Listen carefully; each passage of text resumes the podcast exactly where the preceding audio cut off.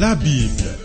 Une série d'enseignements tirés de la Bible préparée par le docteur Vernon Maggie du ministère Through the Bible, produit par Trans World Radio. Réalisation Abdoulaye Sango, présentation Marcel Mondiou Bonne écoute à tous. Nul n'est semblable à toi, éternel notre Dieu. Tous les cœurs vont à toi, toi qui soutiens la veuve et l'orphelin. Thierry Rodrigue Dibi sur les commandes numériques et le personnel de Trans World Radio te disent une fois de plus, joyeuse écoute. Si Dieu est pour nous, qui sera contre nous C'est un réel plaisir pour moi d'être avec toi au pied du Maître pour écouter ses instructions. Le programme à travers la Bible que nous suivons est le 17e. Pour toute correspondance, voici nos points de contact.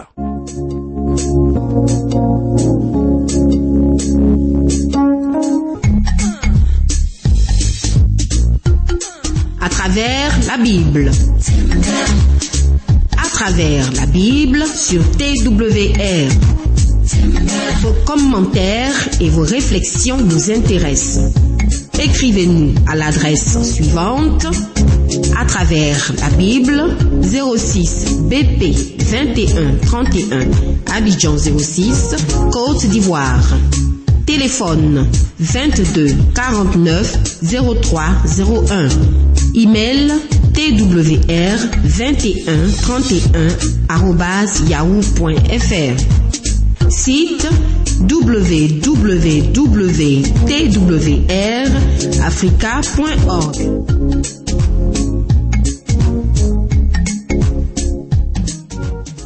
Je rappelle que le premier livre de la Bible, la Genèse que nous examinons, est le livre des origines.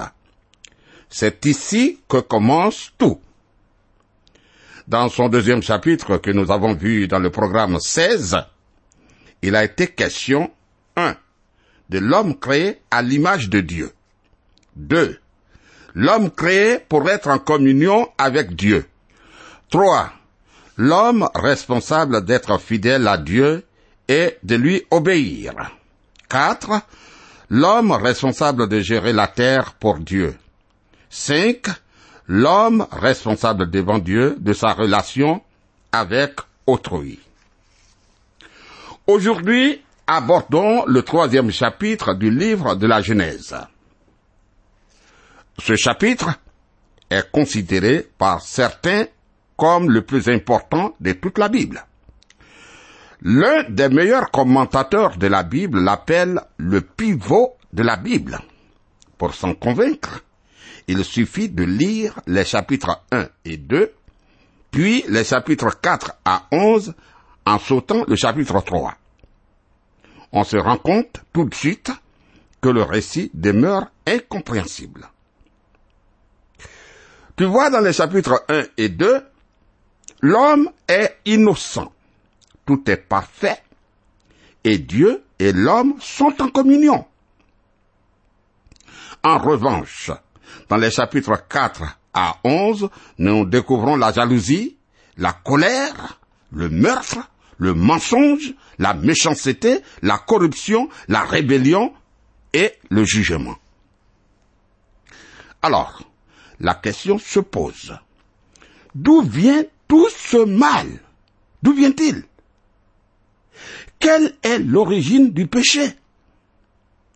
En ce qui concerne l'homme, la réponse est dans le chapitre 3 de la Genèse. Voici ce que quelqu'un a écrit au sujet de ce chapitre, le chapitre 3. Nous trouvons ici la source de plusieurs vérités divines. Le début du grand drame qui se joue dans l'histoire humaine depuis des milliers d'années. Ici est l'explication de la condition actuelle de l'homme déchu et ruiné.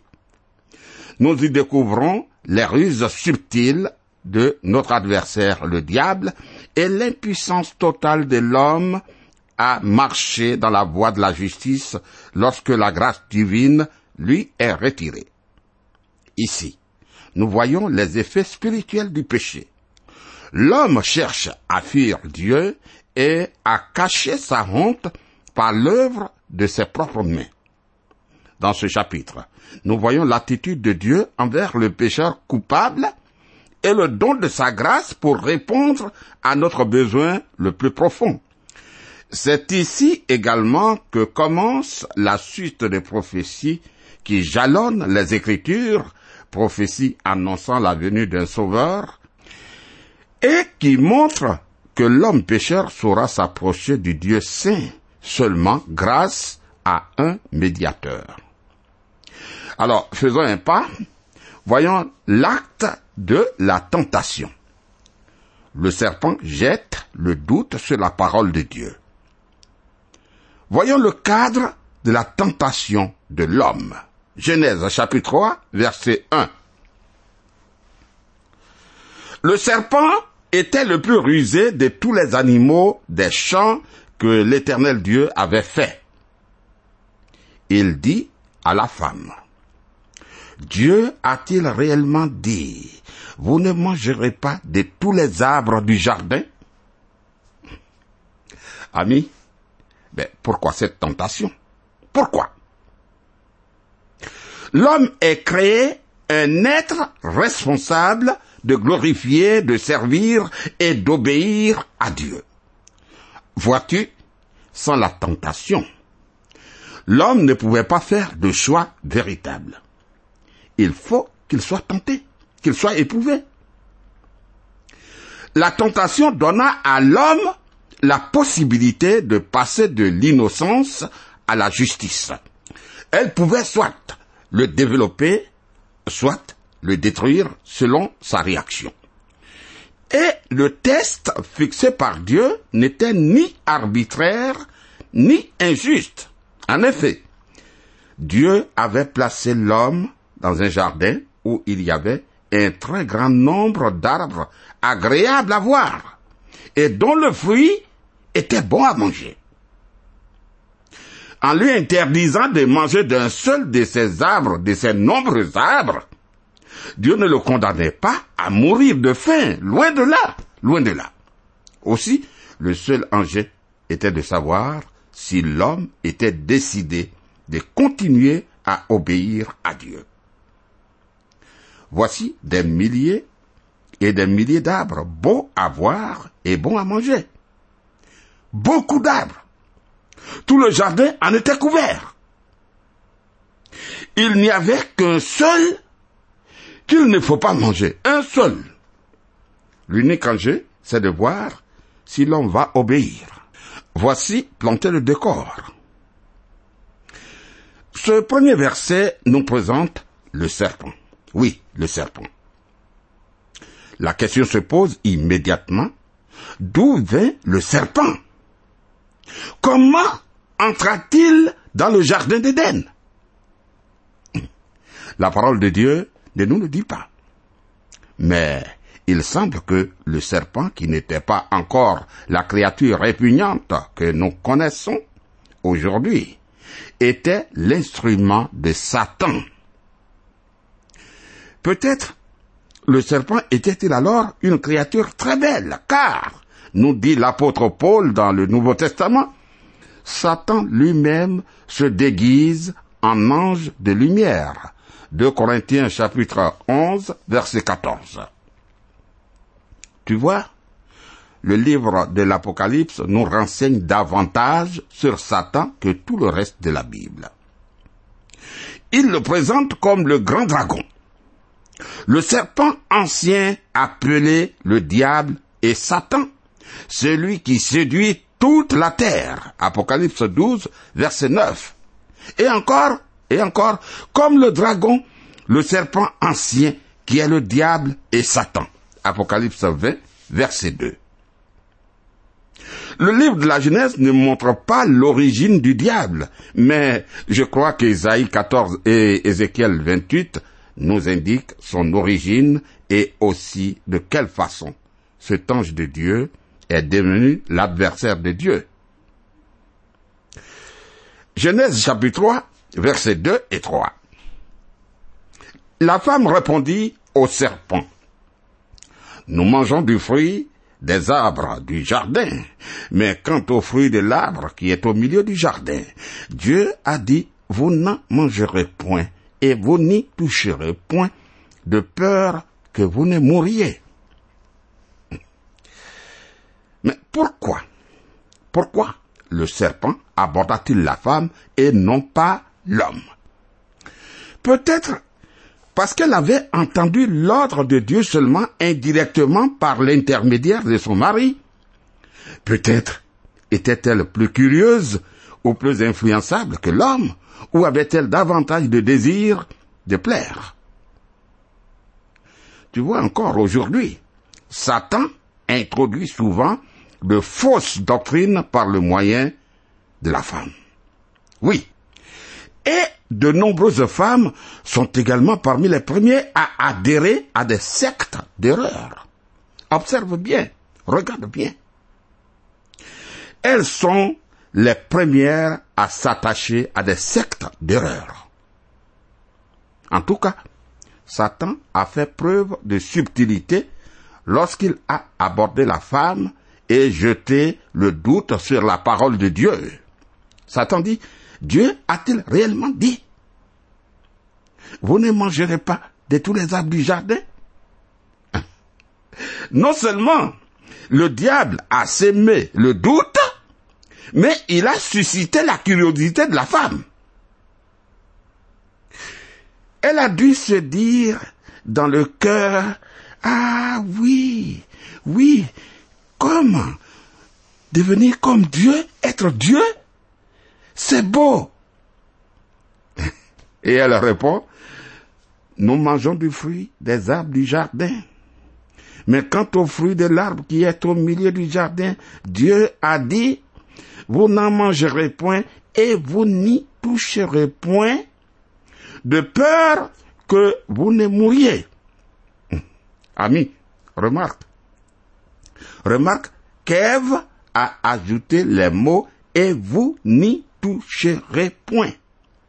Mots que Dieu n'avait pas prononcés et qui ont pour effet d'aggraver la sévérité de Dieu. Dieu est sévère. Cela veut dire que Dieu est dur, sévère, méchant. Que va répondre le diable?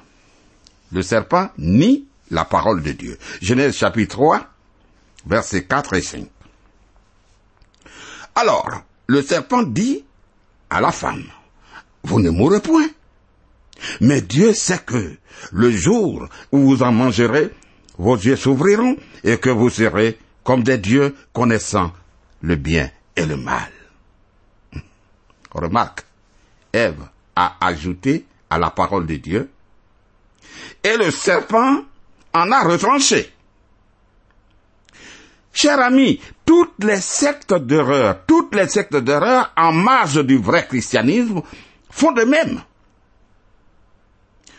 Or, Dieu ordonne à plusieurs reprises dans la Bible de ne rien ni ajouter et de ne rien ni retrancher. Derrière ces sectes se trouve Satan qui agit de la même façon qu'au début en se servant du serpent. Les sectes d'erreur citent souvent beaucoup de vérités de la Bible, mais en ajoutent ou en retranchent, ce qui déroute totalement. D'abord, le serpent a nié la parole de Dieu. Il dit, vous ne mourrez point. Puis, il jette le doute sur la justice de Dieu en laissant entendre que ce serait injuste, anormal de punir l'homme ainsi. Ensuite, le serpent jette le doute sur la bonté et l'amour de Dieu en laissant entendre que Dieu voulait priver l'homme de quelque chose de bien. Il dit, Dieu sait que vous serez comme des dieux. Alors, Genèse chapitre 3, verset 6. La femme vit que l'arbre était bon à manger et agréable à la vue, et qu'il était précieux pour ouvrir l'intelligence. Elle prit de son fruit et en mangea.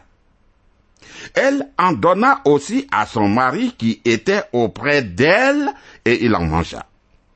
Ah, cher ami, l'apôtre Jean nous met en garde. Jean nous met en garde contre trois sortes de tentations. La convoitise de la chair, la convoitise des yeux et l'orgueil de la vie. C'est écrit en 1 Jean chapitre 2 verset 16. Le serpent tenta la femme exactement dans ces trois domaines. La convoitise de la chair, bon à manger. L'arbre est bon à manger. Ensuite, la convoitise des yeux, agréable à la vue. L'arbre est agréable à la vue. Et puis l'orgueil de la vie, précieux pour ouvrir l'intelligence. Voilà. Lorsque Satan tenta Jésus dans le désert, il le tenta sur ces mêmes plans. La convoitise de la chair. Le diable lui dit, si tu es fils de Dieu, ordonne à cette pierre qu'elle devienne du pain. Luc 4, verset 3, parce qu'il voit que Jésus avait faim. La convoitise des yeux. Le diable, l'ayant élevé, lui montra en un instant tous les royaumes de la terre et lui dit, je te donnerai toute cette puissance et la gloire de ces royaumes, car elle m'a été donnée et je la donne à qui je veux. Si donc tu te prosternes devant moi, elle sera toute à toi. Luc 4, verset 5 à 7. Enfin, l'orgueil de la vie. Le diable le conduisit encore à Jérusalem, le plaça sur le haut du temple et lui dit, si tu es fils de Dieu, jette-toi d'ici en bas. Luc chapitre 4 verset 9. Amis, puisque les ruses de Satan ne changent pas, nous pouvons nous attendre à ce qu'il nous tente dans ces trois mêmes domaines. Les convoitises physiques, l'attrait de ce qui se voit et l'orgueil. Voilà. C'est pourquoi prenons garde et veillons. Tu vois, Jésus a su vaincre Satan en s'appuyant sur la parole de Dieu, mais Adam et Ève ont choisi d'écouter Satan plutôt que Dieu. Et quel a été le résultat? Genèse chapitre 3, verset 7. Les yeux de l'un et de l'autre s'ouvrirent. Ils connurent qu'ils étaient nus et ayant cousu des feuilles de figuier, ils s'en firent des ceintures. Ah. Dès qu'Adam et Ève ont commis le péché, ils en ont été conscients. Ils en ont été conscients aussitôt. Pour la première fois, ils ont conscience du péché, tandis qu'auparavant, ils ignoraient tout du péché. Désormais, ils connaissent non seulement le bien, mais aussi le mal. Et leur conscience les accuse. Il en est de même pour nous lorsque nous péchons, toi et moi, car nous avons chacun une conscience. Oh, un psychologue chrétien m'a dit que la conscience fait autant partie de l'être humain que ses bras et ses jambes. Alors, conscients de leur péché, Adam et Ève se couvrent de feuilles de figuier. Mais ces feuilles pouvaient-elles cacher leur péché? Au lieu de chercher à dissimuler leur péché, ils auraient dû l'avouer. Il en est de même aujourd'hui. L'homme essaie de compenser son péché par toutes sortes de pratiques religieuses. Pourtant, ces pratiques ne peuvent jamais ôter le péché. Fait intéressant. Le Seigneur Jésus a maudit le figuier et peu après, il a dénoncé la religion hypocrite des pharisiens qui tentèrent de dissimuler leur cœur corrompus sous des dehors religieux. Il dit, Malheur à vous, scribes et pharisiens hypocrites, parce que vous ressemblez à des sépulcres blanchis qui paraissent beaux au dehors et qui, au dedans, sont pleins d'ossements de mort et toute espèce d'impureté. Vous de même, en dehors, vous paraissez juste aux hommes, mais au dedans, vous êtes plein d'hypocrisie et d'iniquité. Matthieu 23, versets 27 et 28. Amis, Satan agit en passant de l'extérieur à l'intérieur, la chair, les yeux, l'orgueil. Par contre, par contre, notre Dieu, le Seigneur, commence par changer l'intérieur, le cœur, avant de changer l'extérieur, la vie.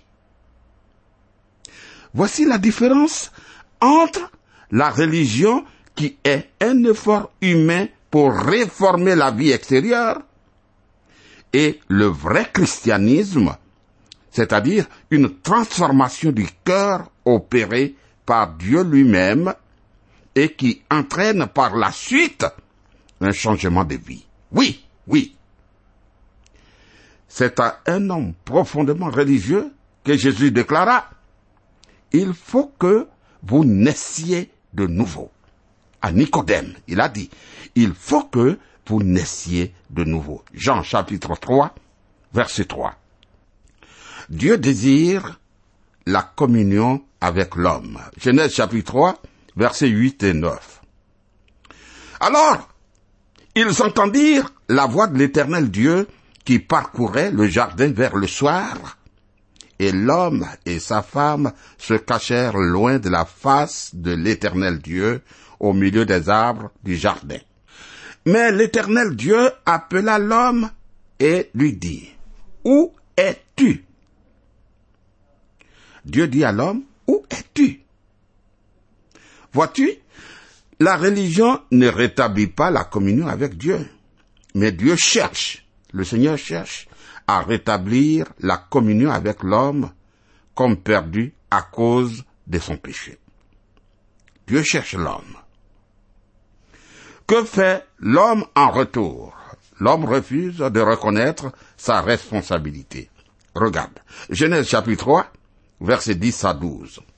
Il répondit, j'ai entendu ta voix dans le jardin et j'ai eu peur parce que je suis nu et je me suis caché. Et l'éternel Dieu dit, qui t'a appris que tu es nu? Est-ce que tu as mangé de l'arbre dont je t'avais défendu de manger?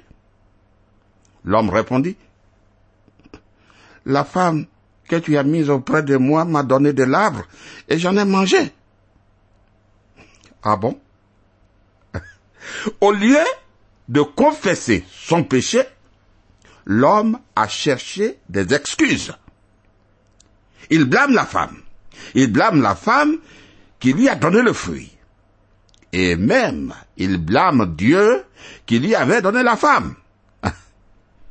Genèse chapitre 3, verset 13.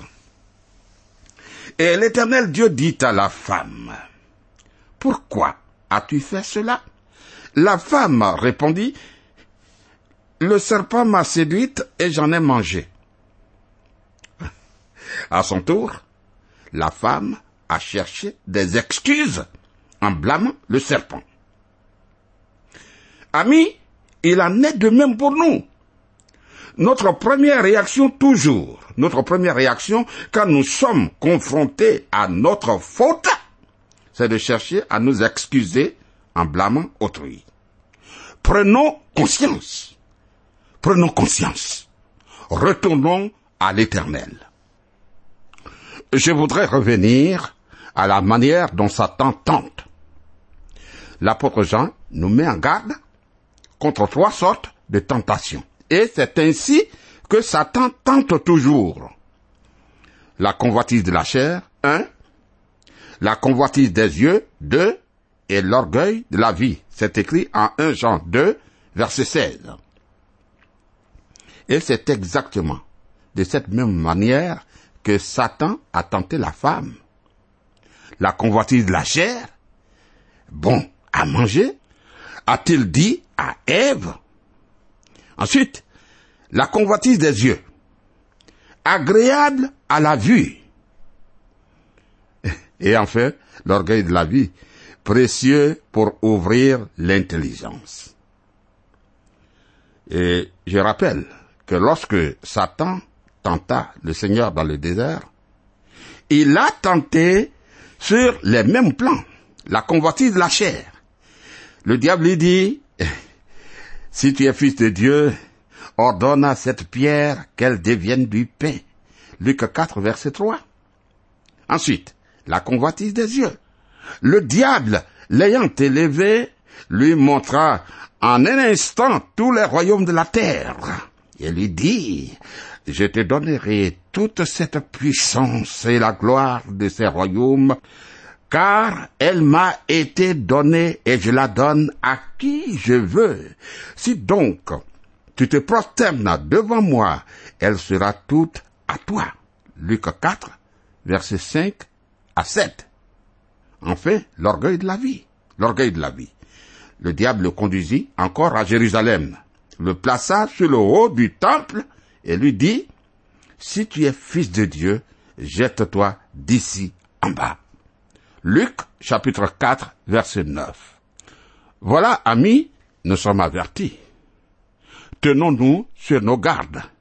Le diable est rusé, mais c'est de cette manière qu'il agit toujours pour faire tomber les enfants de Dieu. Prenons garde. Dieu est avec nous. Amen.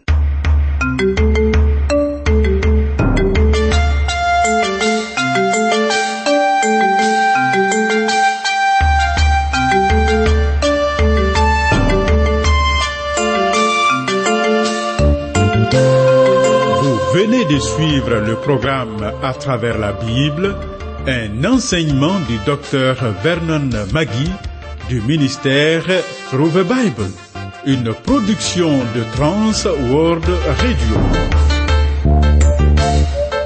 Pour tout contact, écrivez-nous à l'adresse suivante. À travers la Bible, 06, boîte postale 21 31, Abidjan 06, Côte d'Ivoire. Je répète, à travers la Bible, 06, boîte postale 21 31, Abidjan 06, Côte d'Ivoire. Téléphone 22 49 03 01. Je dis bien 22 49 03 01.